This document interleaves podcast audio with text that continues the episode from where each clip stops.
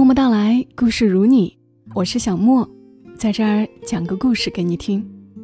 今晚的故事来自于作者你最好看呀，他的公众号是 City Girl 一九九八。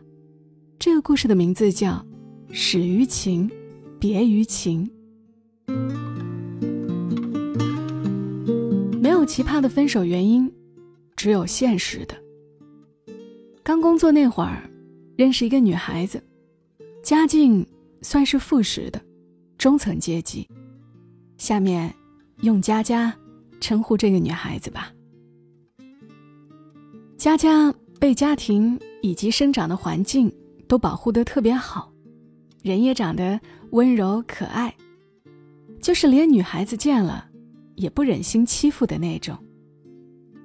她出差的时候，在工地遇到一个男孩子，年纪一样大。但是男孩子各种条件要差多了，男孩子就以浩明称呼吧。佳佳本科毕业，浩明初中没毕业。佳佳父母有岗位，浩明单亲家庭。佳佳月收入可观，浩明收入不稳定。但这样，他们还是走在一起了。这段感情不是一见钟情，因为他们从初中就认识，初一到初三，两人是同班同学。初三，浩明辍学，跑到外地打工，从此也没有了他的消息。在工地见面时，浩明对佳佳印象不深，几乎不记得有这样一个人的存在，因为佳佳从小就是那种乖乖的。被呵护的孩子，但佳佳却对浩明印象特别深刻。初一体育课，全班跑步，浩明都是被罚的那个。那时浩明长得慢，头发黄黄的，毛躁，看起来明显的营养不良，每次都是跑得最慢，就被罚跑一圈。其他人都开始自由活动，操场上就剩下他一个人跑着。他很瘦小，远远看着，就像一只猴子在行走。本来到了初一，男生都开始长开了，变高变壮，长胡须，浩明却仍像个小孩子。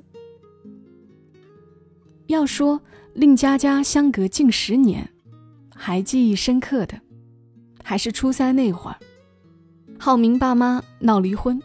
吵到学校教导处，两人在孩子由谁抚养上闹得不可开交。浩明爸爸觉得他妈妈有工作，需要承担抚养孩子的责任，所以孩子放在他那儿。他妈妈却觉得他爸是男人，需要承担责任。就这样，当着全校的面厮打、辱骂、坏话全说尽。浩明就站在一边，一句话也不说，像陷入绝望一样，茫然无措。再后来，佳佳忘记了事情怎么结束的，但就那天，浩明的脸，从失望到绝望，再到愤怒，然后是无奈。佳佳跟我们聊浩明的脸，是不忍心，但又近乎痴迷。他说：“从来不知道，一个人在经历了多种情绪之后，依然能保持冷静的样子，散发出来的魅力，足以让人自甘堕落。”从工地遇见浩明之后，佳佳三天两头就往那边跑。起初是工作上的事情，慢慢的，就是下班后有意无意开车到工地，等浩明下班。浩明只是一名建筑工人，很普通的。这份工作他接手还不到一个月，就遇到了佳佳。在此之前，他当过服务员、送货员，还在网吧当收银员待了几年。包工头是同一个村的，工期逼得急，就把他找来帮忙。他技术并不好，刚学砌墙时。把墙砌得坑坑洼洼，但碍于人手不足，他始终没被辞退，一直在工地当杂工。他心里明白，佳佳为何总来，但他从不拒绝。下了班，佳佳开车接他到处瞎逛。最初时，佳佳总会谈初中的事情，但对浩明来说毫无意义，因为他并不喜欢初中。他从上初中的第一天，父母就为了学费而争吵不休，摔盘子、打架，互相咒骂。但佳佳完全没有想到，浩明是不喜欢初中的，只是知道每次说起初中的同学，浩明只是出于礼貌的点头微笑。改变源于圣诞节的到来，浩明主动约佳佳看电影。看完电影之后，在车上，浩明很兴奋的，像个孩子一样，讲了一大堆导演的电影。跟拍摄的一些技巧。佳佳说，那天回来的路上，大塞车，在窄小的车厢里面，浩明就像一颗耀眼的星星一样，闪闪发亮。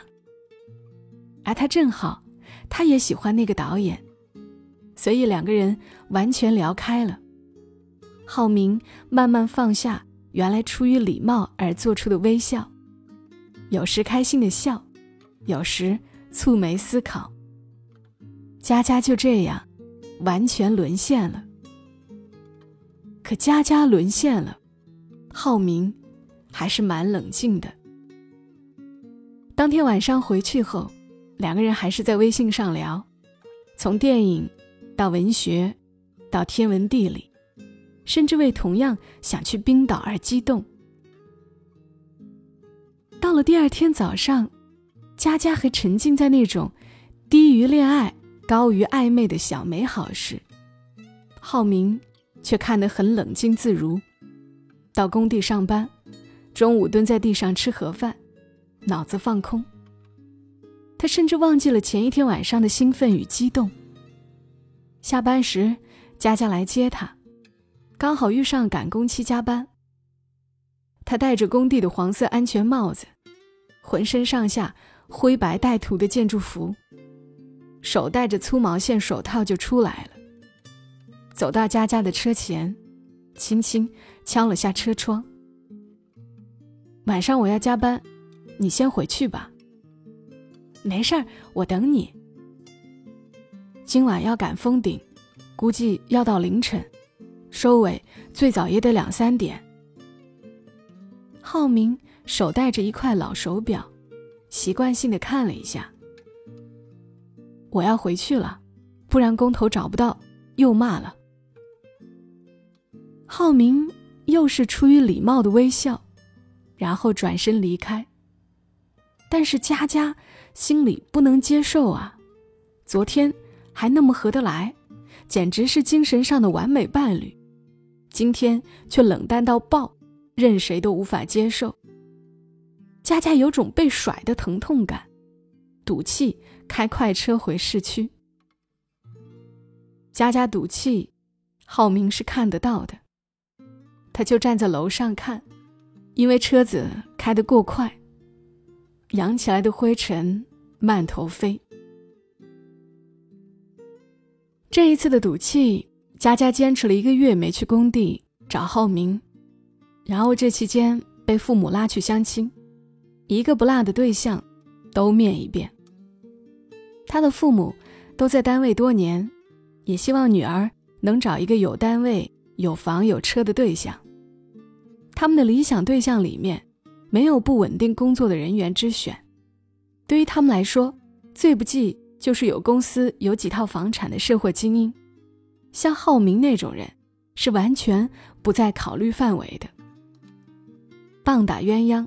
好像无论哪个国度、哪个年代，都是特别流行的。转眼到了春天，本该到了万物复苏的季节，但浩明依然没有联系佳佳。佳佳碍于面子，也不好联系他。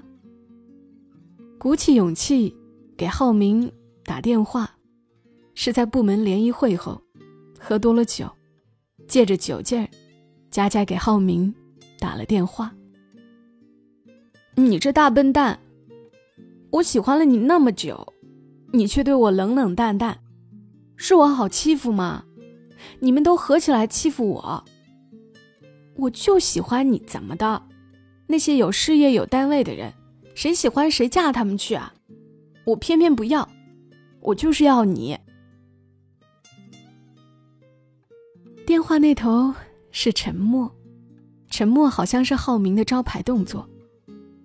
初中数学考不好被罚，是沉默；语文作文写得好被夸，是沉默；父母来闹，是沉默；同学调笑，是沉默；面对佳佳的表白，应该也是沉默。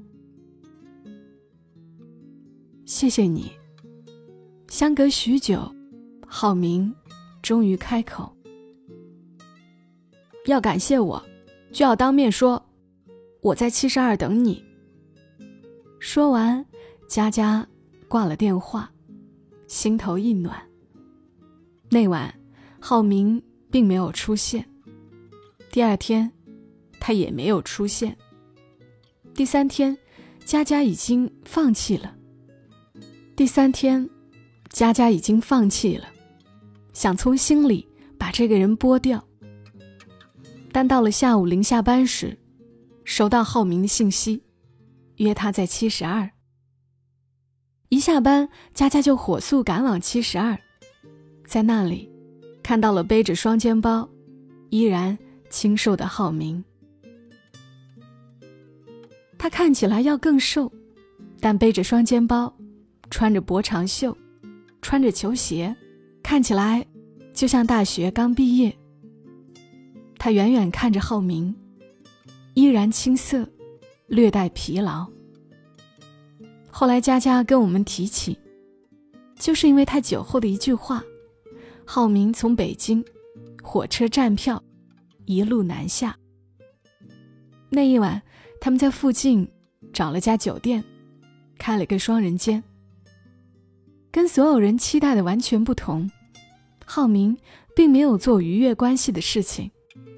到了酒店，帮佳佳放了热水，然后又清洗了一些衣服，就自个儿睡觉了。第二天正好是周末，两人睡到中午才醒来，躺在床上聊天。浩明话开始变得很多，好像要把这辈子攒下的事情全都说出来，一股劲儿的倒出来。从白天到黄昏时刻。佳佳好似在短短的几个小时内，把浩明这前半辈子都过了一遍。但是浩明说的越多，佳佳越不想吐露自己的生活，因为在现实，他们很难有任何交叉点。周末两天后，浩明坐火车离开，佳佳原建议浩明买飞机票，方便又快捷。但浩明拒绝说，票价太高了。佳佳心想，自己出得起这笔钱，想说帮他买，但话到嘴边，又吞了回来。送浩明去坐火车，在火车站走三步，停下来抱一次。快到安检口时，浩明所乘班车的检票已经开始。广播重复播放。时间越靠近，离别就越难舍难分。在安检口，浩明快速而熟练地把那个老手表脱下来，塞在佳佳手中，轻轻吻了吻她的额头，转身快步进入安检通道。现在已经没有月台票，佳佳只能在站外跟他挥挥手。一转身，哭得像这辈子再也见不着。这边浩明刚上火车，佳佳还没回到家，他手机就响了。母上大人的来电不容怠慢。你在哪里？路上，等你回来。母子的谈话很简洁，佳佳预感到好像有什么事情要发生，不经意的放慢车速。跟电视剧不同，佳佳一回家，一桌热腾腾的饭菜等着她。父母两人，父母的好友某科长跟夫人，四个人等着他。佳佳每次提到这顿饭，就叹气，叹完气就发呆。现实就是这样。我妈只是说。作为妈妈，不可能会让自己的女儿受苦。她家的背景你也知道，你嫁过去是要住在哪里？你们要靠自己养活自己。你喜欢人家没有错，但是你嫁给他，你以为是自己一个人的事情吗？要是你执意要过去，我就当没生你这个女儿。我们母女。从此别见面。佳佳叹气说：“都什么年代了，还搞母女断绝关系？”他越是调侃，我们就越觉得他心底难受。佳佳和浩明之间没有说分手，但渐渐少了联系。有时半夜，佳佳给我们打电话，电话提起。就开始哭，然后十几分钟后，拎着啤酒来按门铃。而白天，他却越来越少提浩明了。后来佳佳也考上了岗位，辞职离开。深冬时去了趟哈尔滨，说假装自己去了趟冰岛。直到二零一七年国庆节前，他把我们都约了出来，说准备结婚了。在赴约路上，我们几个人猜他会不会要跟浩明结婚了。我们约在广场的西餐厅，一到那边，佳佳旁边坐的是一个长得很一身阳刚正气，谈不上帅，但气场两米八的人。而他，确实是佳佳父母的首选，有编制，有房，有车，父母都有岗位，前途似锦。吃饭席间，我跟佳佳一同上洗手间。在洗手间补妆时，佳佳苦笑。我跟浩明说我要结婚时，他也是沉默。我竟然傻到想邀请他来参加我的婚礼，我是不是太残忍了？他从北京来看我那次，我曾跟他讨论过，要是逃婚，我们两个人要怎么活下去。浩明一直没说话，我说我什么苦都能吃，多找几份兼职也行。浩明沉默许久，临睡前说：“我会更努力的，不会让你受苦。”佳佳最终结婚了，新郎不是浩明，朋友圈看起来好像每天都很快乐，像从来没有认识过。一个叫浩明的人。